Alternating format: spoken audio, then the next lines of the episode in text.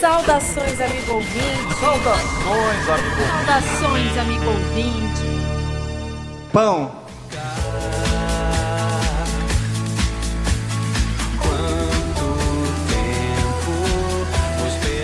Saudações ouvinte, esse é o podcast Finanças com o Sunuca. Saudações, ouvinte, esse é o podcast Finanças com Sonuca.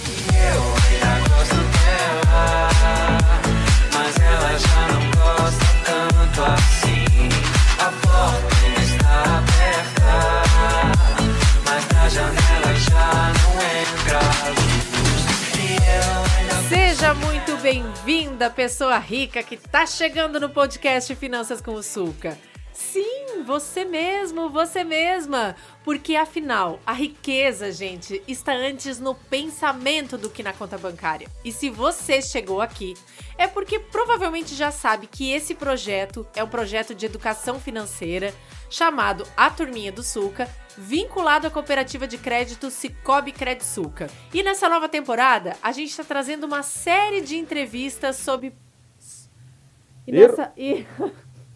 e nessa nova temporada, a gente tá trazendo uma série de entrevistas sobre profissões. Nesse episódio, a gente vai bater um papo sobre neurociência. Felipe Felipinho, nosso amigo, chega mais. Você sabe o que é neurociência? Gente, é, é o negócio mais específico que eu já ouvi falar na minha vida e olha que eu não vivi muito. Então hoje. Hoje a gente vai é, aprender. Hoje, hoje a gente vai sair mais inteligente daqui ainda do que nunca, hein? Eu espero, eu espero não sair confuso. Eu acho que não, porque a nossa convidada hoje. E aliás, Felipe, hoje a gente não tá sozinho, né? Hoje temos uma. Hoje é nós é? temos duas convidadas. Nós temos uma convidada que é a entrevistada, mas nós temos uma convidada que é entrevistante. assim Entrevistante. nós. Ela chegou aqui de penetra e ficou. E eu Ela- nem me apresentei, Diana. Deixa eu me apresentar. Eu já te apresentei. Ah, então tá. Tu é o Felipe Filipinho. Tá, tá bom, beleza. Não, pode te apresentar, vai lá. Olá, brasileiros de plantão. Meu nome é Felipe, mais conhecido como Filipinho. Não sou conhecido no Brasil e na Europa. E hoje temos aqui também conosco ela. Ela. Eu, a Gabriela. Ah, Oi, Gabi. Cravo e canela. Putz, essa piada ninguém vai entender, Diana. Não tem problema. Pesquisem no Google. Beleza. Não, a gente entende, a gente entende.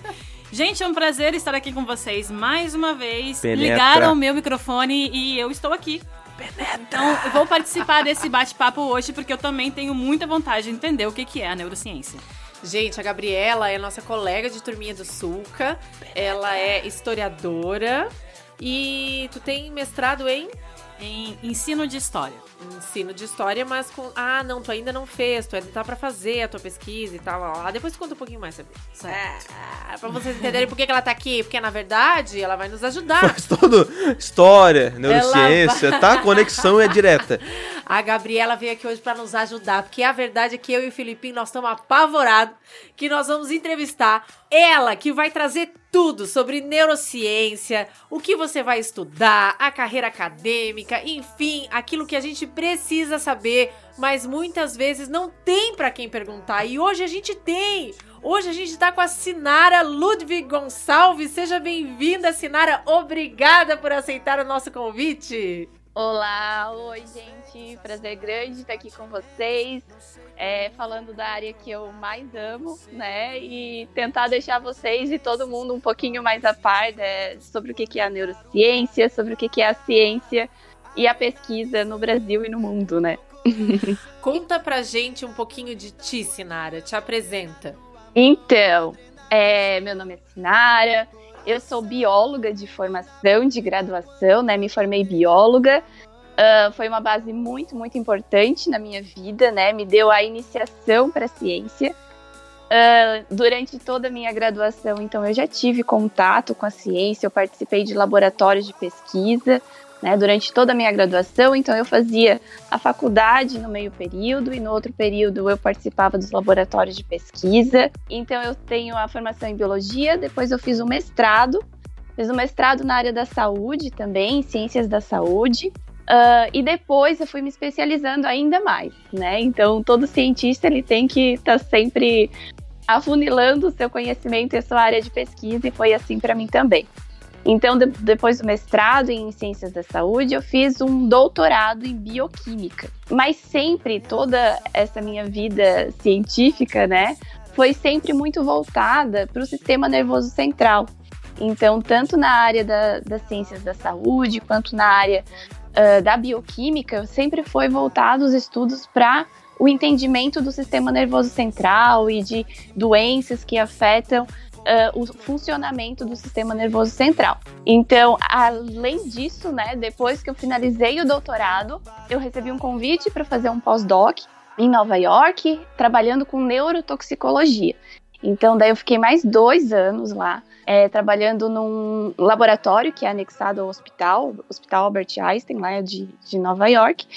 E aí fazendo pesquisas voltados aí no sentido, voltada no sentido para o entendimento da morte neuronal associada à exposição a metais pesados. Então, algo bem, bem, bem específico. Então, a vida do cientista e do neurocientista é sempre assim, né? A gente vai afunilando, afunilando, e quanto mais especializações a gente faz, mais voltado para um nicho super específico a gente vai ficando, né? Então, atualmente, eh, depois de todo esse meu essa minha base científica, acadêmica, né? Tive uma oportunidade de voltar aqui para Criciúma e coordenar um laboratório de pesquisa em autismo.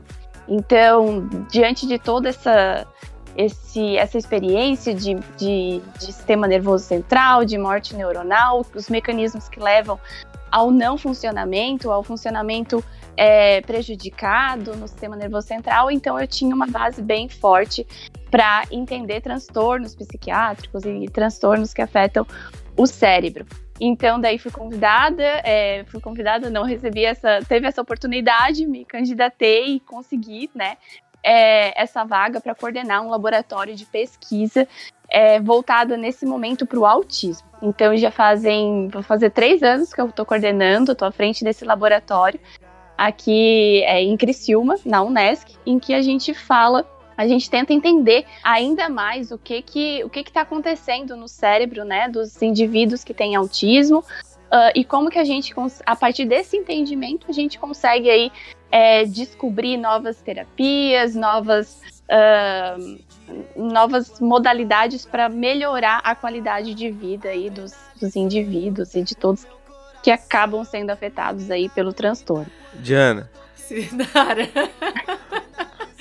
O currículo, o currículo da mulher dá um podcast inteiro, meu! Que que é isso, mulher? Tu tem quantos anos? Não é possível? Jesus! Não, agora tu vai Que cair pra trás. coisa! Agora que tu vai O cair que a pra mulher tem trás. de currículo eu não tenho de vida, gente. Eu tô no segundo semestre da faculdade. Agora que tu vai cair pra trás. Sinara, tu podes revelar a tua idade? Sim, fiz recentemente 33 aninhos. 33, Caramba. entendeu? Eu prefiro ficar quieto, que senão eu vou xingar. Sim, não é não por pela pessoa, mas sabe quando você. Como assim, meu? Não é possível! Sinara, eu Jesus! preciso te fazer uma pergunta. Que mulher maravilhosa, casa comigo. Sinara, sobra Ah, tempo pra vida pessoal, Sinara, com um currículo desse tamanho? Sobra, sobra. E é muito bom. Eu vou dizer pra vocês que essa, essa escolha fez a minha vida pessoal também muito mais maravilhosa. Vou dizer pra vocês que a gente, quando opta pela, por ser um cientista, né, a gente acaba emergindo no mundo. ah, no mundo, né? Na verdade, num mundo completamente diferente. Não só no- em diversos lugares no Brasil, a gente acaba entrando em contato e visitando muitos lugares e conhecendo muitas pessoas com cérebros maravilhosos é, como também a gente acaba indo pro mundo, né? E aí conhecendo lugares, conhecendo pessoas. Então é muito, muito bom. Olha, a gente, apesar de estar aqui apavorado, Já diria o Faustão, uma fera no pessoal e no profissional. Ah, Jesus. é, essa é a nossa convidada de hoje. Nem- Rapaz. e nem começamos a fazer pergunta ainda. Vamos gente? começar o podcast então, Diana? Vamos começar. Vamos começar.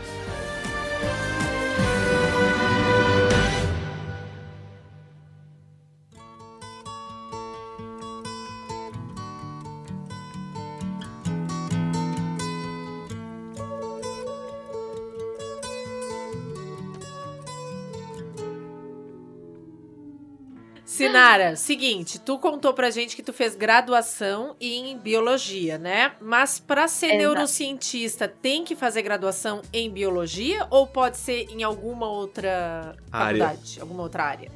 Pode ser em qualquer área da saúde, né? Então, pode ser biomédico, pode ser psicólogo, pode ser médico.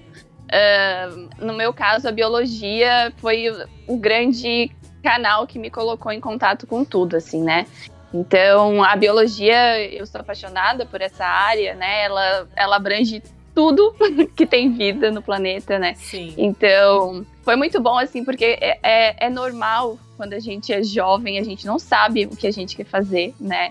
E, na verdade, quando a gente sai da faculdade, a gente ainda fica com muitas dúvidas, né? Então, partindo ali do, do quando entra na faculdade, eu sabia que eu tinha uma grande paixão pelos fenômenos é da natureza, né? Eu amava a ciência, né?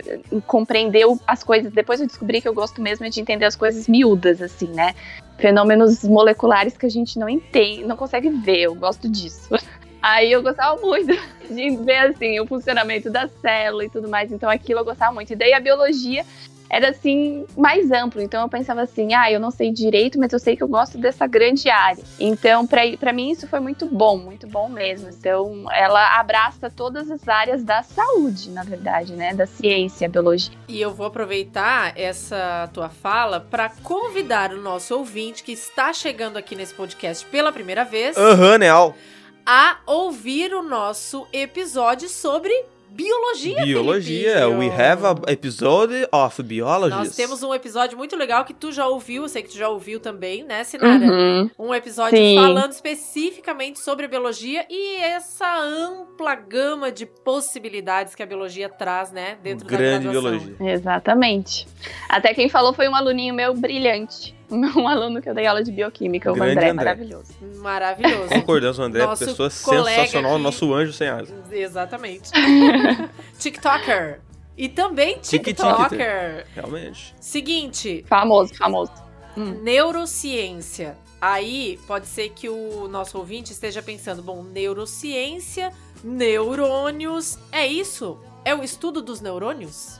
É, é por aí sim. É, na verdade, assim, quando a gente fala em sistema nervoso central, quando a gente fala em cérebro, a primeira coisa que a gente pensa são nos neurônios, que são as células que fazem as sinapses, né? As sinapses é o jeito dos neurônios conversarem um com os outros e passarem informação. Mas é muito injusto a gente falar de cérebro, falar de sistema nervoso central e não citar as outras células que fazem que a coisa aconteça, né? Então, os neurônios, sim, são muito famosos e são importantes no estudo da neurociência, mas eles não trabalham sozinho, né? sozinhos. A gente tem muitas outras células no sistema, tipos celulares, é, que não são neurônios, que não fazem sinapse, mas que fazem toda a manutenção e, e mantêm a harmonia da casa, né? Então, não só neurônios a gente estuda em neurociência, mas a gente estuda toda a integração de muitas outras células, que a gente chama de células da glia. Então, quando, na verdade, assim, quando a gente estuda o cérebro, a gente não consegue isolar ele num potinho, né? Ele tá grudado num sistema.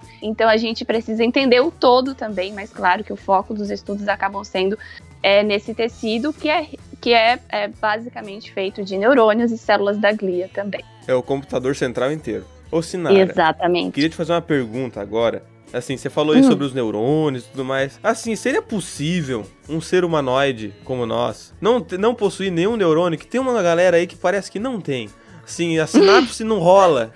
É, o negócio não desenvolve, assim, o, o não faz o do outro lado. É, eu queria saber se rola um negócio desse. Não, assim, ó, tem, tem gente que tem uns que a gente acha que não são funcionais, né? Pois é, né? Estão ali de figuração. Eles estão ali só pra dizer assim, ó, tô aqui. Mas fazer seu trabalho que é passar o- a energia A do- pra o ponto B não tá rolando mesmo, assim. Só pra consumir energia mesmo, né? Estão ali só pra, É, estão fazendo só. dar. Nem fotossíntese faz. Não, todo mundo tem neurônio funcional, é. Mas ah, nem todo mundo exercitou ele É. de maneira adequada, né? Isso é uma coisa muito importante até a gente falar diante da, dessa brincadeira, falar ah, o que, os hábitos que a gente tem ao longo de toda a vida, né? E a vida que a gente leva, a gente vai aí desde o nosso nascimento construindo a rede neural que a gente tem hoje, né? Então, ah, a gente se expor a situações diferentes, a culturas diferentes, a línguas diferentes, rostos diferentes, tornam a gente mais inteligente, digamos assim. Então a gente consegue fazer mais conexões, né? Porque o neurônio ele é como se fosse uma arvorezinha que nasce assim, com o seu potencial de fazer muita arborização. Mas a gente precisa aí expor essa arvorezinha a diferentes ahn, fluxos de, de luz, né? Diferentes ambientes para que ela cresça mesmo e floresça e para que a gente na nossa vida adulta a gente não enfrente tantos problemas para entender conceitos, né? Para entender pessoas e tudo mais. Então, claro, assim, a gente diz por isso que ah, agora que o meu foco tá no autismo e o autismo ele é uma um transtorno que a gente diz do neurodesenvolvimento. Então é algo que acontece desde o do início da nossa vida, né? Então ah, a gente começa a ver como é importante a primeira infância, a infância, né, do, do ser humano, porque ela delimita aí o rumo de muitas, muita, muitos caminhos neuronais. Então é importante, até friso aqui, recomendo que todas as crianças aí tenham uma estimulação sensorial, estimulação ambiental muito grande, porque isso é muito importante para o resto da vida dela, né? Então, o oposto também é, é, é- é válido falar, né? Que assim, infâncias assim, e, e seres, não só adultos, né? Não só Uhum. crianças, mas adultos também, que são expostos a ambientes muito estressantes, muito aversivos, isso é negativo também para o cérebro, né? Então, só frisando como é importante a gente ter aí uma exposição saudável e a diferentes estímulos, né? E, e quando eu digo diferentes estímulos, é, entra aí toda a questão também cultural, diferentes culturas, né? Expor a criança a esses ambientes é, diversificados, porque isso é muito, muito saudável para a cabeça, né? Aprender coisas novas, línguas novas, músicas, isso é muito, muito saudável. Que nem diz aquele. Pra, ev- Oi? pra, pra evitar, né? Pra evitar que a gente se depare com essas pessoas aí que parecem que não têm neurônios Pois é, né? Ou seja, é manter a cabeça aberta, né, Sinara? Exatamente, mas já tem que ir abrindo desde pequenininho. Desde ali, né? pequenininho já Porque- tem que ir Tem até- ensinando a manter a portinha aberta. Tem aquele ditado, né? Que as, Exato. as crianças são tipo uma massinha, né? E quanto mais velho vai ficando, mais endurecendo a massinha vai pra, pra moldar é mais complicado. Pessoas mais velhas também aprendem, Felipe. Exatamente, mas tem umas aí que tá difícil. Mas, Sinara, é por isso que eu tô aqui. Eles me convidaram pra participar desse podcast também, porque eu trabalho com a área da educação e na área da educação a gente precisa muito daquilo que a ciência desenvolve, né? O, a- o meu mestrado eu fiz sobre é, pessoas com deficiência e como ensinar história para pessoas com deficiência. Então, a gente só vai saber como trabalhar com elas quando a gente entender, né? Como funcionam os cérebros dessas pessoas, como o, que tipo de, de, de ferramentas a gente pode usar para conseguir ajudar essas pessoas, para estimular e para que elas tenham ma- maior qualidade de vida, né? Então, o trabalho de vocês é, é maravilhoso, é sensacional. Não, é perfeito. E, é- que legal, que legal saber dessa, desse teu foco dos estudos, né? Então, super casa com o que eu também trabalho. Então, de fato, a gente, a gente precisa trabalhar junto, porque cresce junto, né? Um depende do outro, né? Saber sobre o funcionamento das coisas, mas não aplicar elas é inválido, né? Então, precisa de, desses diferentes cientistas, né? Trabalhando em diferentes áreas para que a gente aí consiga melhorar a vida das pessoas, né? Eu gostaria, eu acho que a gente pode passar pro, pra perguntas de curiosidades. Curiosidades Que no que tu podcast acha, Finanças com Açúcar. Sinara, é, Hum. nesse, nessa tua vasta carreira acadêmica, e vai pra cá e vem pra lá, e conhece gente, vai pra laboratório, e vai para os Estados Unidos, é, vai para os United Estados Unidos. States of America. É, sempre tem um momento constrangedor, né? Ô, barbaridade. Sempre tem aquele. Não, aconteceu contigo ou não aconteceu contigo? Tem alguma história constrangedora nesse período aí, nesse ao longo da tua carreira que tenha passado que tu pode contar pra gente? Ah, e acontece, né? Acontece sempre, acontece vários, assim. Bom, é, quando a gente, eu acho assim, o que é mais constrangedor é quando a gente é mais novo, que a gente não vai sabendo lidar com as coisas, né? Mas, é, mas a gente vai aprendendo. Eu acho assim que quando a gente é, começa no laboratório de pesquisa, né? Que a gente ainda tá na graduação e tal. ah, então eu tive num laboratório assim que o meu orientador já me estimulava gente, ah, vamos para congresso divulgar a pesquisa de vocês e tudo mais. Então daí a gente sempre tinha assim muito muito receio, né, de apresentar um trabalho, aquela timidez e tudo mais. E aí, bom, eu, não é nada assim muito absurdo, não, não lembro de nenhuma história muito muito constrangedora, mas é algo bem geral assim que a gente fica com receio de falar em público, né? Então em alguns desses congressos a gente tinha que apresentar às vezes em inglês, sem a gente saber inglês direito, né? Opa! Hello, my dear friends. My name is book Sinara. the table. Book is on the table and my name is José. É, mas assim, mas a gente é avisado, né? Então, quando a gente entra no laboratório de pesquisa, toda, toda pesquisa, ela é a língua internacional da pesquisa é o inglês. Então, ah, os nossos professores já falam, olha, se matricula no cursinho, vai evitar constrangimentos, vai fa- facilitar a vida e tudo mais. E eu fiz isso, né? Só que o inglês, é como qualquer outra língua, né? A gente aprende a escrever, a gente aprende a ler, mas a falar, a gente é pra gente é muito complicado, porque a gente não tá imerso num, num mundo em que a gente é cobrado a falar inglês. Então a fala é sempre complicada, né? Então, assim, a gente apresentava, a gente tinha. é, teve uma situação assim que eu tinha que fazer uma apresentação oral, porque eu ganhei, fui selecionada no prêmio, e daí o- a, a, a devolutiva do prêmio era eu apresentar oralmente o meu trabalho, né? Então daí eu apresentei, fiz assim, ensaiei super aquela apresentação, ficou linda, né? Eu parecia assim uma fluente falando. E aí na hora das, pes- das, da- das, Das perguntas, perguntas. né? Vixe. Porque assim, eu- eu me preocupei. Deus. Aí o Corsa capotou.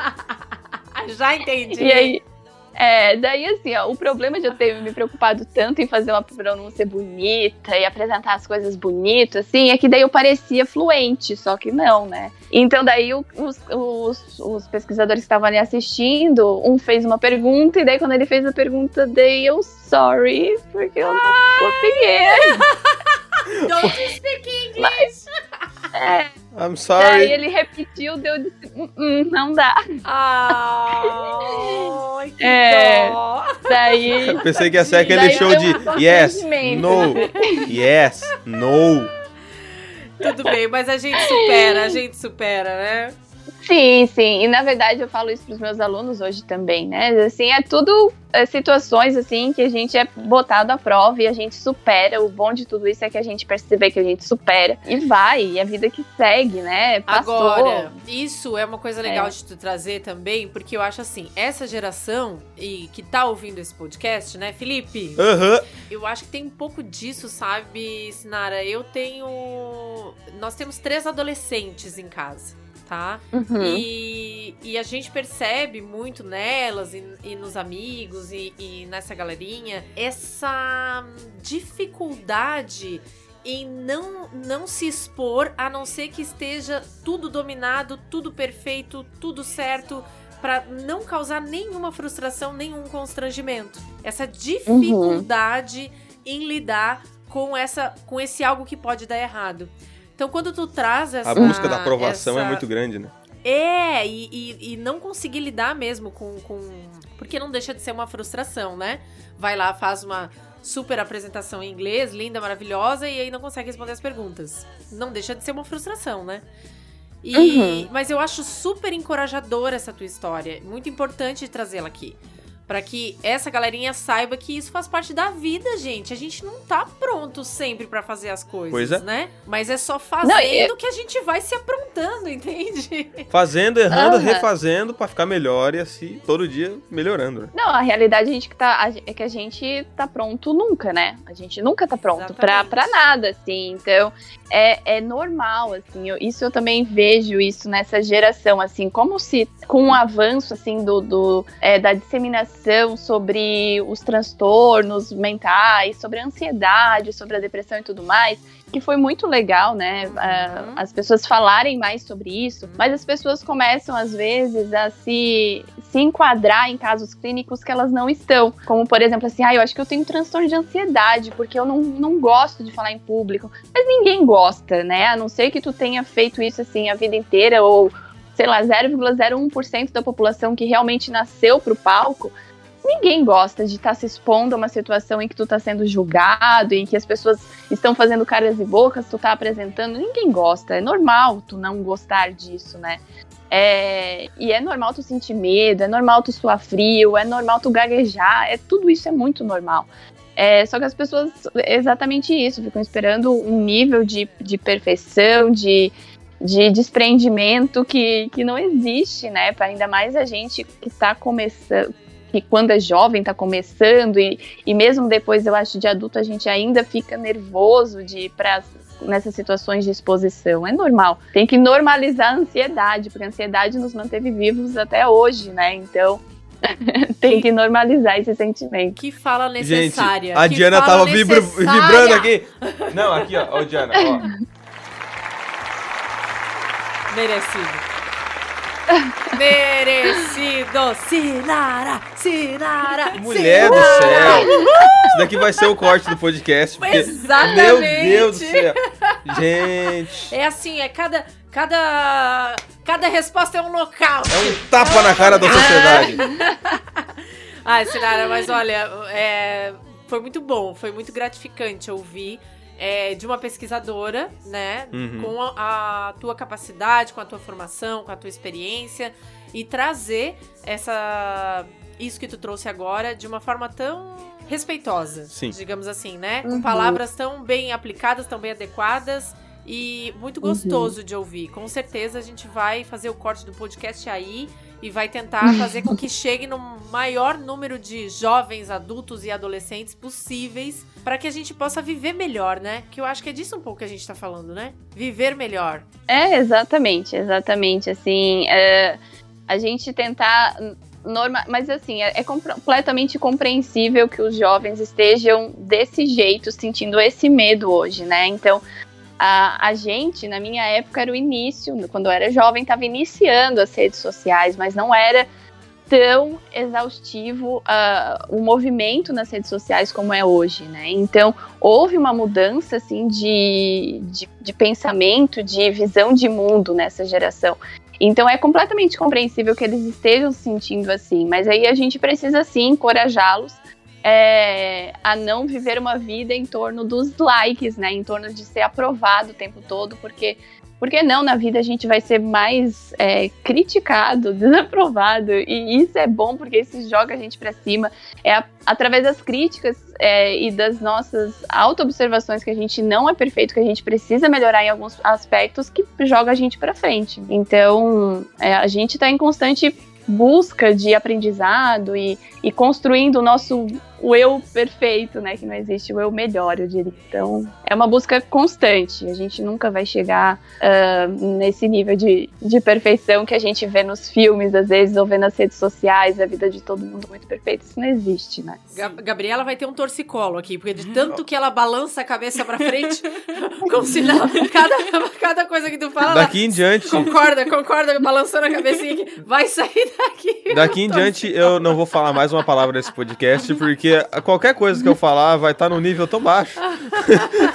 Nem que se eu me esforçar muito, vai. Rapaz. Sinara, mas é uma coisa que a gente precisa falar. A gente busca essa perfeição constantemente e a gente se espelha em outras pessoas, né? E ter uma mulher né, com a sua idade, jovem, com um currículo desses, falando essas coisas importantes, a gente, a gente percebe que isso pode inspirar muitas pessoas, né? E Ai, que bom. já emendo uma pergunta. É, quando, quando as pessoas te veem e, e descobrem esse currículo, descobrem a sua formação, o que, que vem na mente delas? Quais são as principais perguntas que elas te fazem quando você diz, ah, eu sou uma neurocientista, tenho, tenho PhD em neurotoxicologia? O que, que as pessoas te perguntam quando ouvem isso? Então, eles ficam assim, eles também ficam fazendo conta, né? A cara é assim, é igual aquela cara da, da Nazaré fazendo conta, assim, né? Mas como, Grande Nazaré Tedesco. como assim? Como assim, ó? Aonde que, que né, ela pulou etapas? O que que aconteceu? Agora entrou na assim? faculdade com, com 12 anos de idade. Não, mas é que é, no meu, na minha, na minha época da faculdade, né, é, tava começando a surgir esse incentivo a as especializações acadêmicas, né, ao mestrado, doutorado, porque quando eu entrei na faculdade ainda era muito difícil encontrar mestres e doutores, até os nossos professores, muitos não tinham mestrado e doutorado, né, então hoje a gente vê que ainda bem que se abriu esse acesso, né, e temos mais contatos com mestres e doutores, as pessoas estão buscando mais esse nível de especialização, porque a faculdade já não está suprindo todas as necessidades de- e curiosidades é, e necessidades do mercado que o mercado de trabalho está tá demandando, né? Então, na minha época, assim, daí eu, eu fiquei- comecei a pensar. Eu sabia, assim, que eu queria sair da faculdade e eu queria engatar alguma coisa em seguida, né? Ou engatar um emprego, ou engatar alguma coisa. Então, como eu entrei, eu acho que foi no, no primeiro, no, no início do segundo ano da faculdade, eu já entrei no laboratório de pesquisa, ah, aquilo foi me conquistando, me cativando muito forte, né? Então esse universo de descobrir as coisas, assim, fazer as atividades na bancada, é, construir um projeto, construir uma ideia, descobrir, né, desen- desenvolver um gráfico, descobrir uma coisinha pequena né, ali naquele, naquela área de estudo, mas, mas é uma coisa nova, né? É algo novo, ninguém tinha visto isso antes, então fui eu que, que descobria. Então, apresentar esses trabalhos em eventos, falar sobre pesquisa, falar sobre ciência, falar sobre bioquímica, sobre cérebro. Então, aquilo me eu gostava muito. E aí eu pensei, é é isso que eu quero, eu preciso ir além. Então, daí eu engatei, assim que eu terminei a graduação, já fiquei sabendo do processo seletivo de mestrado, meu orientador viu que eu tinha muita vontade, né, de continuar, ele me falou que tinha o processo seletivo, já fui defendendo o TCC da graduação e estudando para o processo seletivo de mestrado, que tinha uma prova também, tem defesa de projeto e tudo mais, mas tem a prova. E daí eu já fui estudando para a prova, então eu engatei uma coisa na outra, eu defendi o TCC, é, a- fiz a prova para mestrado, e aí tem análise de currículo também, então eu já consegui a primeira colocação ali no mestrado e aí eu já consegui uma bolsa de estudo para fazer o mestrado aqui na Unesc. Então, é, eu fui vendo assim que quanto mais eu me dedicava, mais eu colhia os frutos dessa dedicação, né? Porque existem, existem os pesquisadores que ficam assim mais na superfície, porque ah, eles têm que trabalhar, às vezes não conseguem dedicar tanto tempo na pesquisa, e aí às vezes eles não conseguem uma bolsa, daí eles não conseguem, de fato, dedicar ainda mais tempo na pesquisa. E aí acaba não conseguindo assim mergulhar de fundo naquela área, né? Então acaba se formando, muitas pessoas acabam se formando mestres e doutores, mas nem todos conseguem de fato emergir de cabeça assim, né? E, e seguir para pesquisa.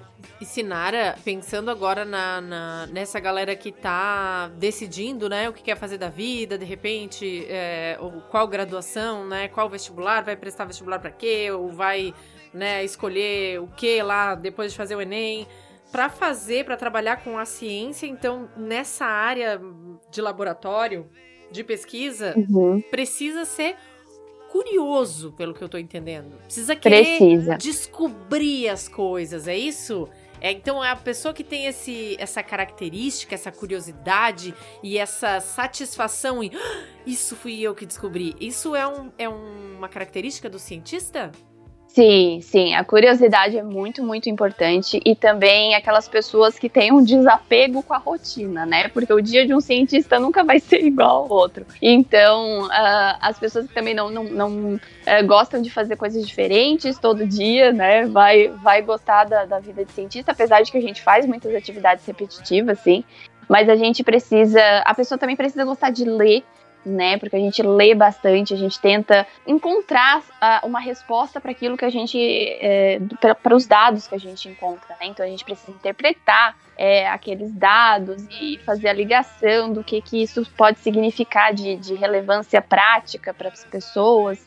Então eu diria que é ser curioso, gostar de ler e ter assim a, a mente aberta para não viver uma rotina, né? Porque o dia não não dá para seguir a mesma rotina todo dia, né? Ah, eu vou chegar no laboratório, vou abrir meu computador e vou ficar ali paradinha lendo.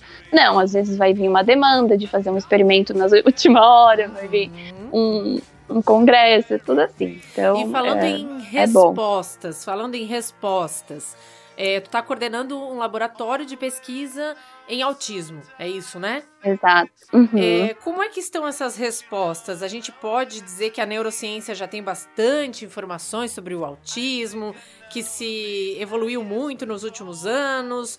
Uh, quais foram as principais descobertas? O que está rolando aí nesse, nesse meio de pesquisa? Conta um pouquinho, dá um spoiler pra gente.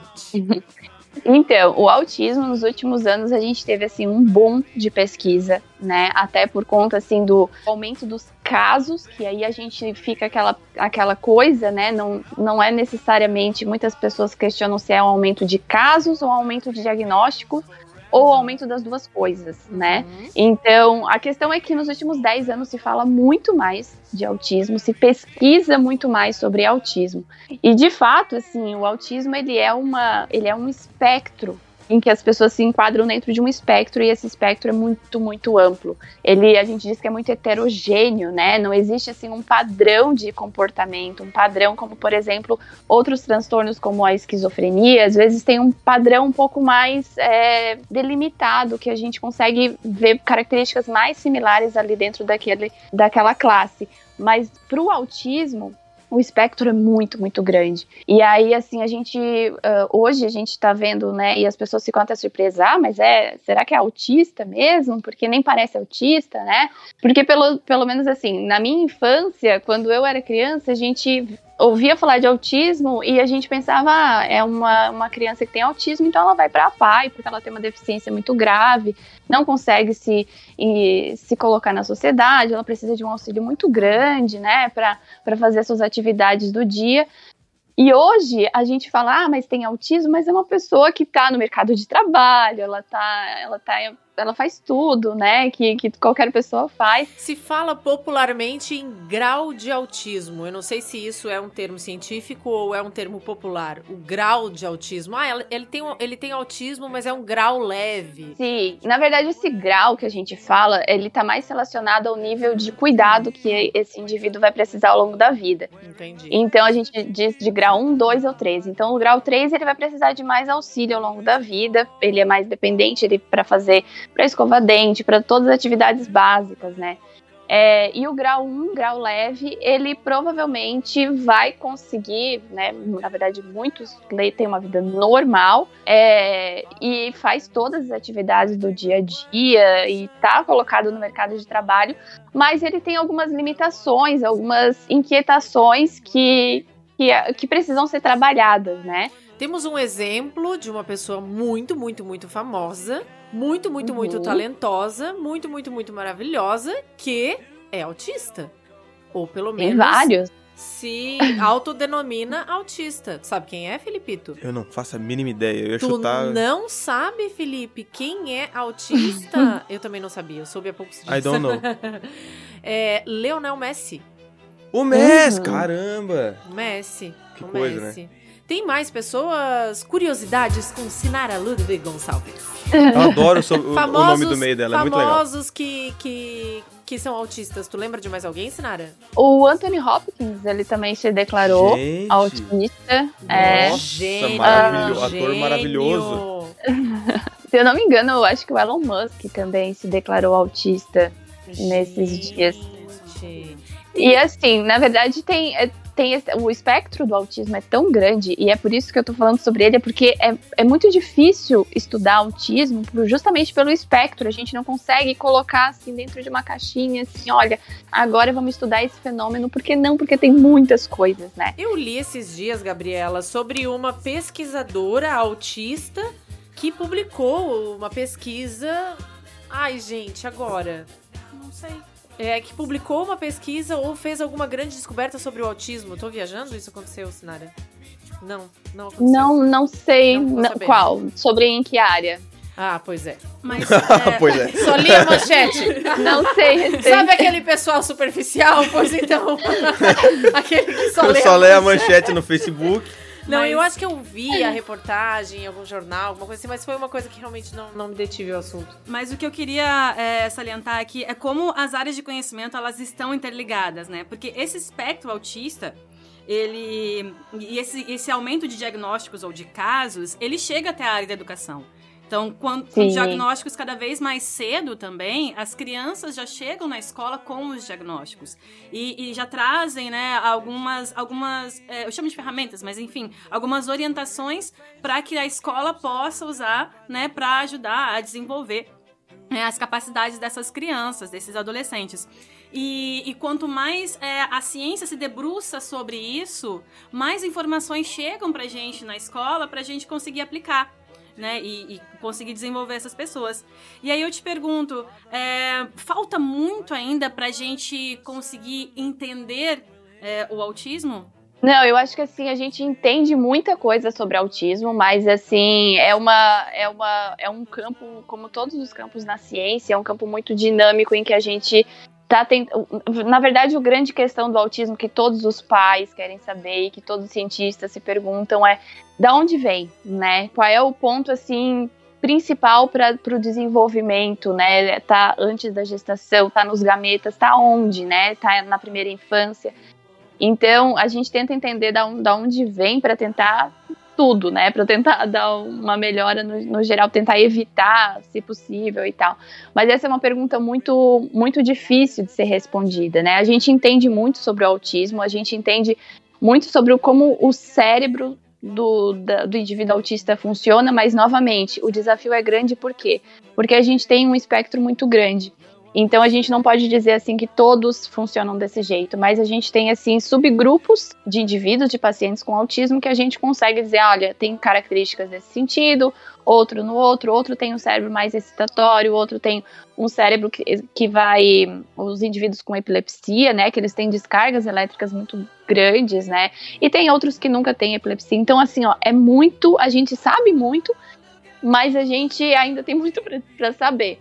É, e é muito bacana essa área, essa questão da, da educação, da conversa com os educadores, com os terapeutas, porque o autismo é muito, muito importante falar sobre isso, é muito importante falar sobre o diagnóstico precoce, porque o autismo é uma condição que tu estimula a criança ali na primeira infância e tu tem uma resposta muito, muito positiva na vida dela. Então, justamente por aquilo que eu falei, né, o cérebro é muito plástico, é uma esponjinha que está ali se moldando para o mundo.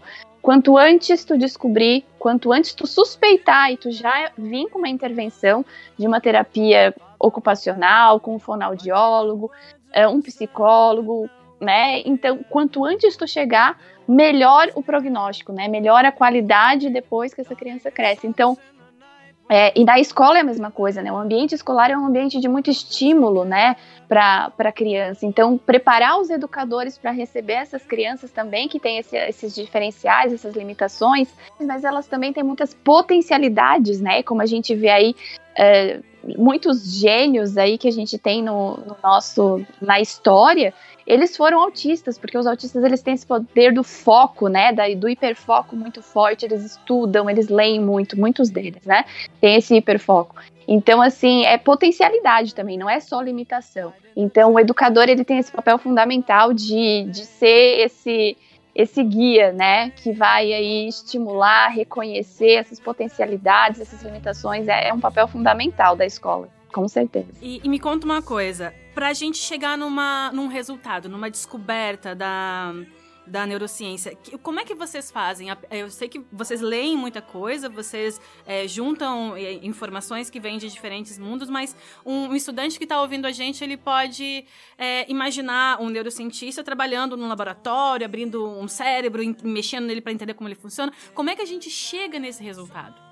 Ai, tem muitas etapas. Isso é uma coisa que a gente. É uma lição que a gente aprende na ciência, que tudo tem muitas etapas, né? E o conhecimento ele é, ele é construído de muito pequenininho.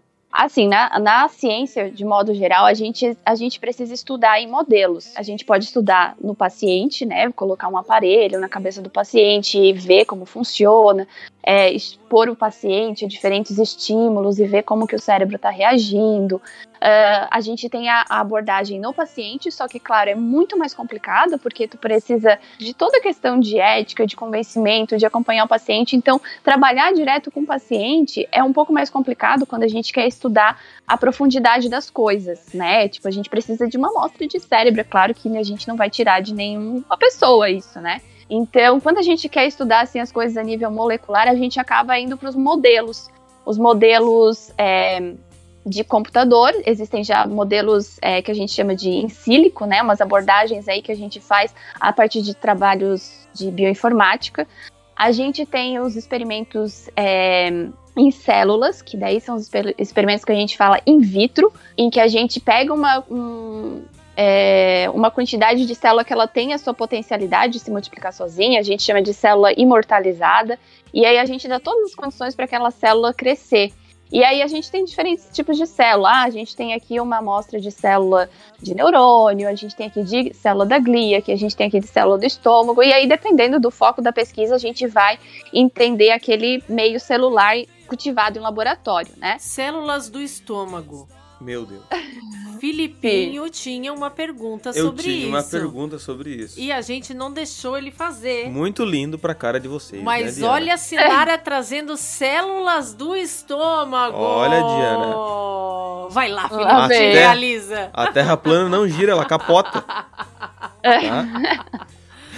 Então vai lá, capota a tua pergunta aí. Sinara, uma pergunta, porque existe um ditado popular, o qual nos traz aquela indagação que existem neurônios no bucho.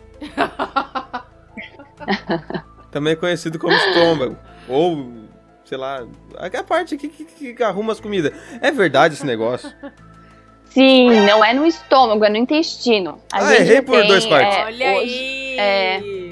A gente tem muitos, muitos receptores é, de neurotransmissores, né, que vão aí desenvolver aquelas sensações de felicidade, de alegria, de medo no intestino. Então, no estômago a gente tem o suco gástrico, né, então não tem como Aham. é, essas células fazerem sinalização lá, mas no intestino a gente tem muitos receptores e daí é, se fala muito sobre a microbiota intestinal ser o nosso. A microbiota seria todas as bactérias que estão ali no nosso intestino, que são as boazinhas que fazem a digestão e tudo mais.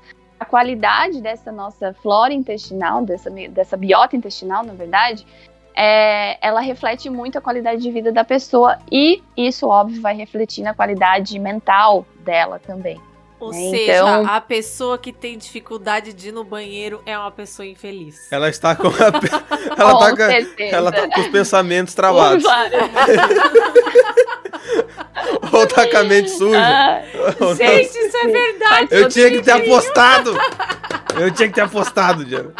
Muito bom. Agora, olha, olha, a gente, a gente sai realmente muito mais inteligente após cada episódio do podcast Finanças com o Suca. Deixa que ia falar depois de banheiro. Mas você que está escutando seu podcast aí no banheiro, Saiba sabe que tá dando um alívio pra sua mente também. Muito obrigado. Sinarinha, É, a jo- agora que a Ah. gente já tá íntimos, né? Já estamos íntimos, já tu vê que a gente é, tu, Sim. não dá pra dar confiança, nós já estamos chamando de Sinarinha. É, isso aí, isso aí.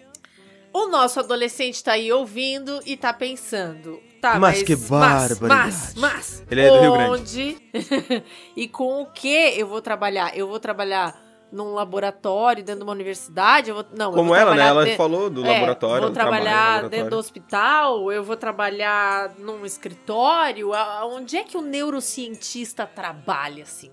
Então, ele trabalha muito, muito, muito. é, na verdade, assim, depende do que o teu, o teu coordenador vai trabalhar, né? Porque a gente- eu ia dizer, mas daí eu pensei, eu vou falar da minha área, mas na verdade tem muitos outros neurocientistas. Porque, como eu, eu tava falando ali, tem a área da bioinformática, que também trabalha, faz pesquisa de neurociência.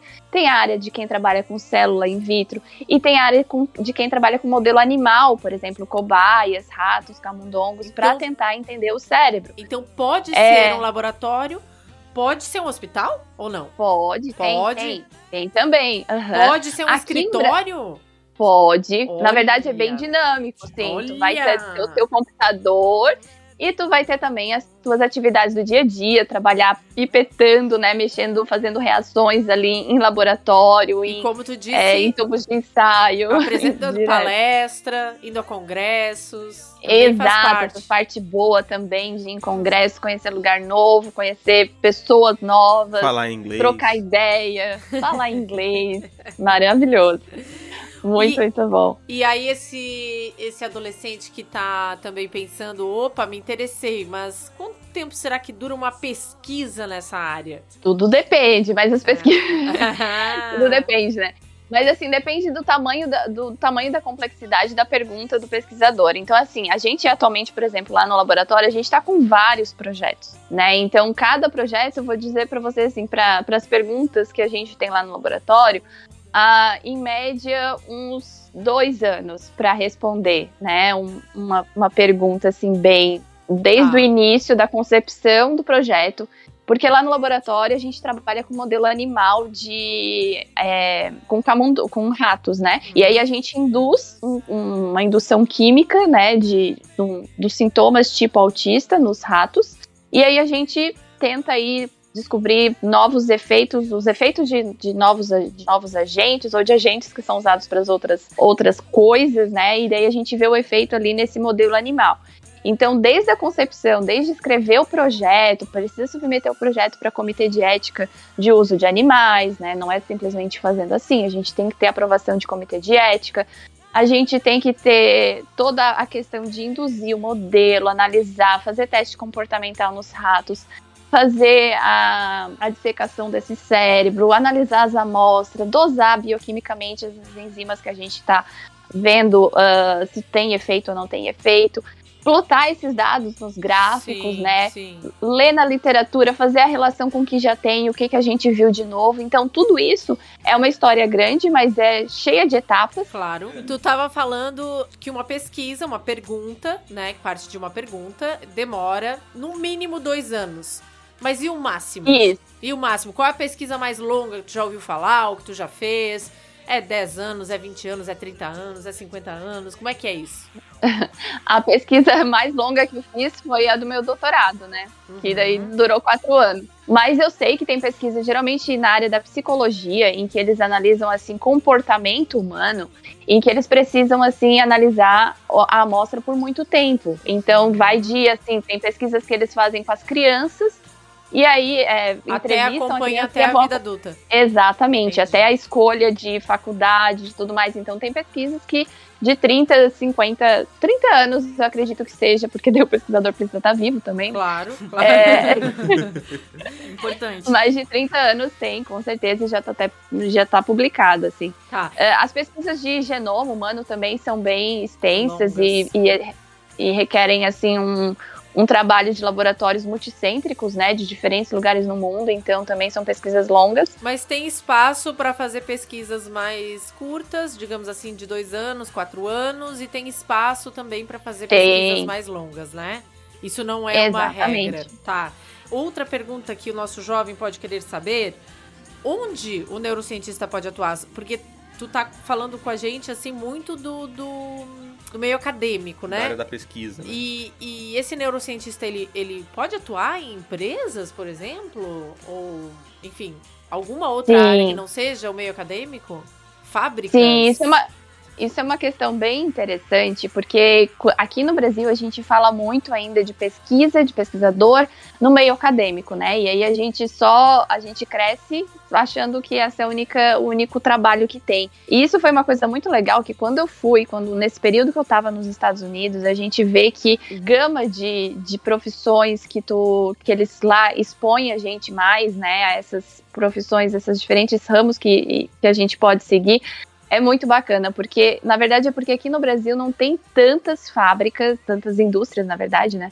Indústrias farmacêuticas é, que fazem pesquisa, pura pesquisa, né? Uhum, Lá nos Estados Unidos tem mais, e por isso que se fala mais sobre isso lá, né? uhum. Ah, mas o- esse neurocientista, ele pode, ele pode trabalhar numa instituição. Aqui no Brasil, geralmente, os centros de pesquisa são em universidades, e por isso a gente pensa, ah, pesquisador, professor, né? Uhum. Ahn, mas lá fora, e aqui no Brasil também tem algumas, algumas empresas que fazem isso, é, desenvolvem pesquisa de modo privado. E aí sim, tu pode trabalhar numa indústria, liderando uma pesquisa numa indústria, mas lá fora tem muita, muita indústria farmacêutica, indústrias que fazem essas. eh, a- se propõem a descobrir novas coisas, novos funcionamentos e, e novas terapias, e daí tu precisa ser uma pessoa habilitada para isso, né? Perfeito. Que Então, massa. Perfeito.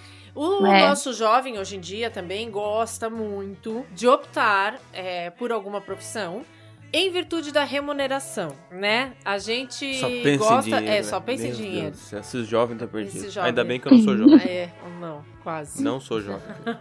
Tadinho. Sinara, essa questão da remuneração, a gente gosta de trazer e a gente gosta de pontuar, né, Gabriela? Sempre assim, não é uma condição, a gente não, não recomenda, né, que a escolha de uma profissão, de uma carreira, seja levada em consideração única e exclusivamente a questão da remuneração. Mas a gente gosta de trazer porque é um fator que eles gostam de levar em consideração. Então a gente traz pro nosso jovem, porque mesmo que a gente não concorde muito, a gente quer agradar ele um pouquinho. Mesmo que a É gente verdade. ache uma grande sacanagem, a gente é obrigado, né? Então, essa função da ciência, como é que tá essa, essa remuneração no meio da ciência? O cientista é bem, é bem remunerado? É mal A gente remunerado? sabe que ciência É. no Brasil é brabo. Tem oportunidade? Não tem oportunidade? Traz um, um, um aspecto amplo pra gente dessa questão da remuneração, por favor, Sinara. Pra gente não, né? Pro nosso ouvinte. É. Certo. Ah, na verdade, é importantíssimo pensar na remuneração, né? Foi isso que me motivou, inclusive, a fazer mestrado, doutorado, né? A gente quer, A, A gente gente quer ganhar dinheiro. A gente quer grana, quer sair do basal. é dinheiro. Exatamente. É importante ter ambição, né? Na medida certa, porque isso vai te jogar pra frente, vai querer que tu é o reconhecimento do teu trabalho, e daí o reconhecimento é proporcional ao teu esforço, né?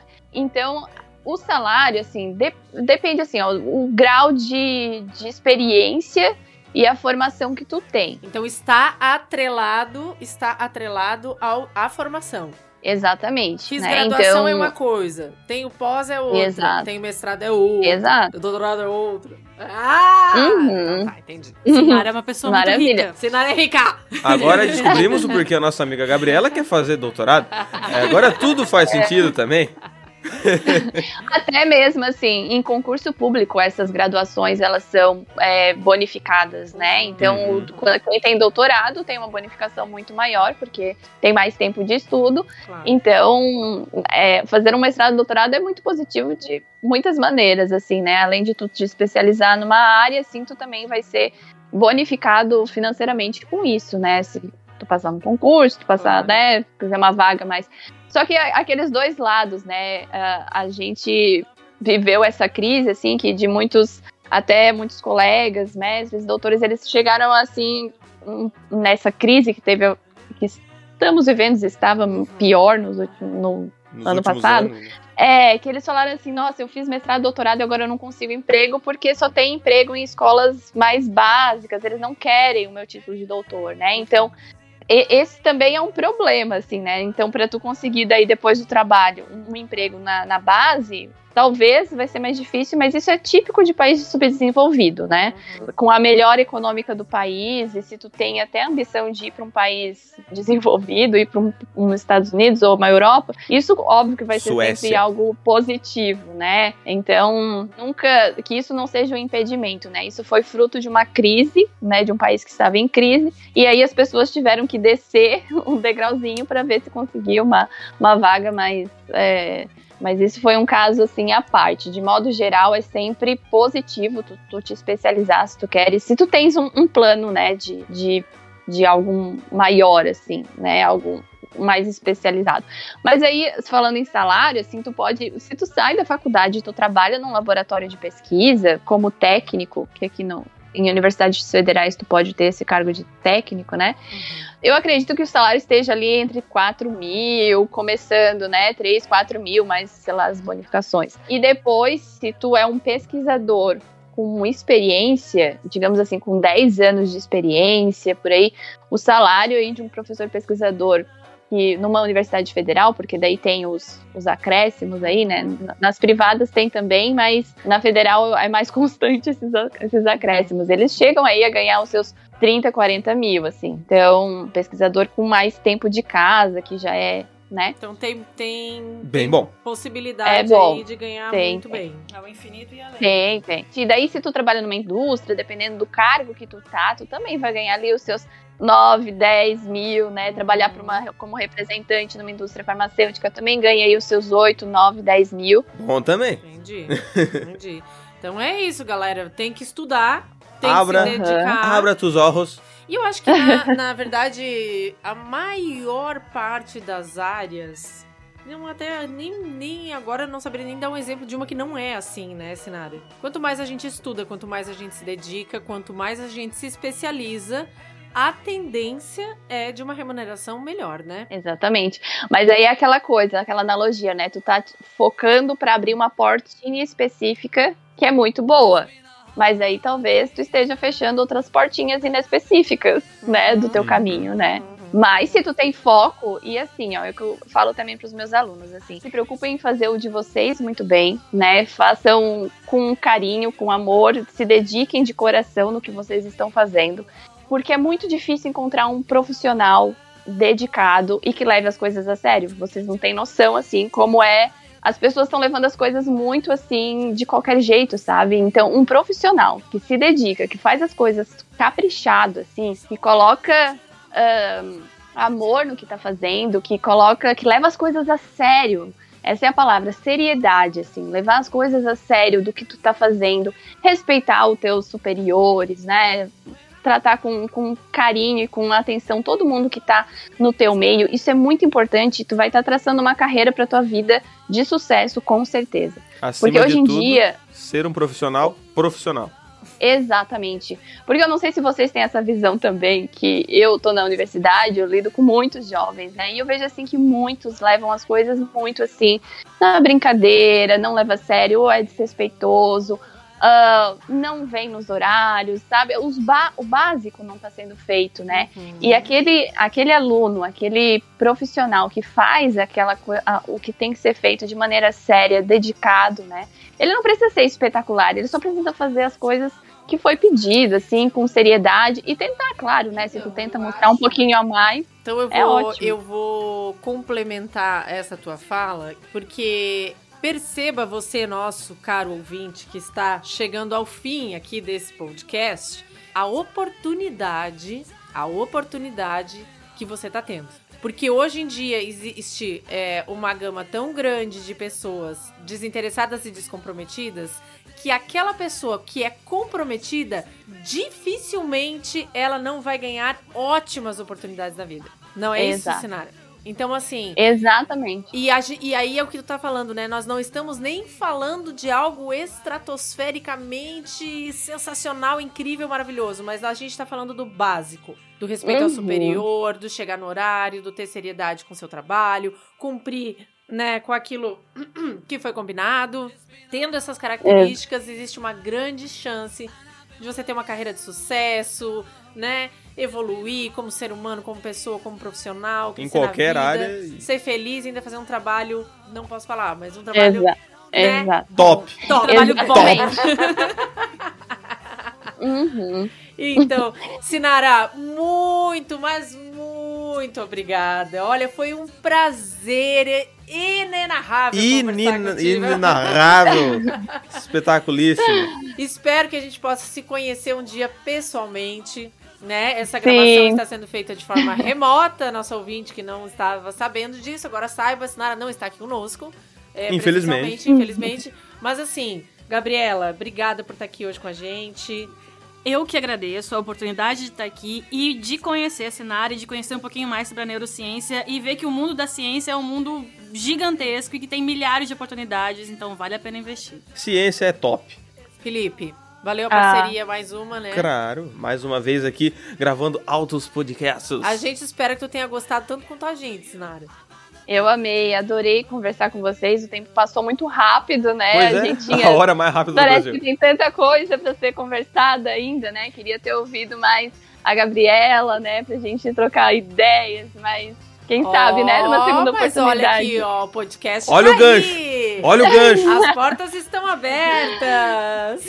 Aliás, já Né? vou dar um spoiler Sproilo. que o próximo episódio, Sinara, e aí vou fazer um convite a ti e a todos que estão ouvindo este episódio agora, o próximo episódio é com a Gabriela. A Gabriela não será entrevistanda, ela será entrevistada. Olha que chique. Vamos Legal. falar sobre história no próximo. Que legal. Então, Muito bom. Pesquisadores de diversas áreas é o que o mundo precisa, né? Exatamente. E que exatamente. conversem, né? E que não fiquem cada um na sua caixinha, mas que tragam conhecimento pra todo mundo. Exato, exato. É pra isso que a gente ganha, né? Pra disseminar aí sobre conhecimento pro mundo, né? Não pra ficar dentro de uma universidade, não pra ficar retido. Sinara, obrigada mais uma vez. Parabéns pelo teu trabalho. Sucesso e as portas do podcast estão abertas e vamos marcar uma nova conversa porque com certeza a gente ainda tem muito pra conversar. Claro. Uma hora foi Ai, pouco. Legal. E agora, Diana? E agora? Ah, A gente. aquele momento. Antes, antes daquele momento, Ah. vamos divulgar as nossas redes sociáveis. Por favor, Vamos Felipe. divulgar aqui as redes da A Turminha do Sulca. Temos nosso Instagram, arroba A Turminha do Sulca. Temos o nosso YouTube, A Turminha do Sulca. Temos o nosso TikTok, por incrível que pareça, se chama A Turminha do Sulca. Que mais, Diana? O nosso site, site. www.aturminhadosulca.com.br Onde você encontra todas as redes sociais. e muito mais. Vamos pedir também, se a Sinara quiser, deixar o seu arroba do seu Instagram aí. Ou de alguma. Sim! que ótimo. Então, falando de divulgação científica, né? Falar aí para o mundo sobre ciência, a gente lá no grupo de pesquisa de autismo, a gente também tem a nossa página, é o arroba lend.nesc, L-A-N-D.nesc, Laboratório de Autismo e Neurodesenvolvimento. Então, acessa lá o lend.nesc, que a gente traz aí informações sobre autismo, o que, que a gente está pesquisando, o que, que a gente está fazendo lá no grupo. É bem legal acompanhar a gente. Seguiremos, com Seguiremos certeza. com certeza. Já estou seguindo. Muito bom. E agora aquele Ótimo. nosso, a nossa tradição, né, Diana? Isso. Vamos ter que fazer a nossa tradição. Para fechar o nosso podcast, senhorita Sinara, a gente sempre pede para o Hum. nosso convidado escolher uma música para fechar. Olha! É, Momento de apreensão ao te qual a gente pega pegamos. assim do nada. Que responsabilidade. Pode ser qualquer música que vier da sua cabeça nesse momento. Já terminamos com a Marisa Monte, já terminamos com o NX0, já terminamos com o ACDC. Ih, já Vixe. teve de tudo. Já teve de tudo. Ai, as pessoas vão me julgar pela minha escolha musical, será? Não. Com certeza. não. É. Com certeza. Não vou pedir Wesley, não vou pedir Wesley Safadão, não se preocupem. Ah, filho. Oxi, pedir. Pode não, pedir. tô brincando. Ah, ai, não sei, gente. Ah, eu vou colocar, já que a gente tá falando com jovens, né? Eu vou colocar uma música da minha juventude, então. Manda porque eu gostava Boa. muito. Da minha juventude, a velha falando. É, nossa, idosa. Falou a velha. Não, da minha adolescência, eu gostava tanto da Avril Lavigne. Ah, Gostei, gostei. É, Boa. Maravilhosa. Felipe nem conhece Avril Quem que te Lavigne, disse que eu não nem- conheço? A cara dele aqui ensinada, me olhando. Tem aquela música que eu gosto da Avril ponto de Lavigne. interrogação. Tem aquela- aque- Eu não vou saber cantar, mas aquela... No, I don't wanna nothing, no way, no way, I think I need it. Eu não sei a letra. Isso! Pode ela ser tem essa? também. Mas a Complicated é a mais É, Ah. é, é, revoltada. Jovem, emo. Aham. Vamos, vamos. Skatista, só que não. Então, gente, muito obrigado a todos vocês que escutaram. Muito obrigado a Sinara, as minhas colegas que estão aqui gravando com a gente. Um beijo no coração. Lembre-se, use máscara, afinal, ainda não terminou a pandemia. Se você não fez sua segunda dose, faça, pelo amor de Deus. Se já tá quase chegando na hora de fazer a terceira, faz também, abençoado. E tchau, galera. Muito obrigado. Tchau. Tchau. Tchau, beijo, prazer. tá aqui. away.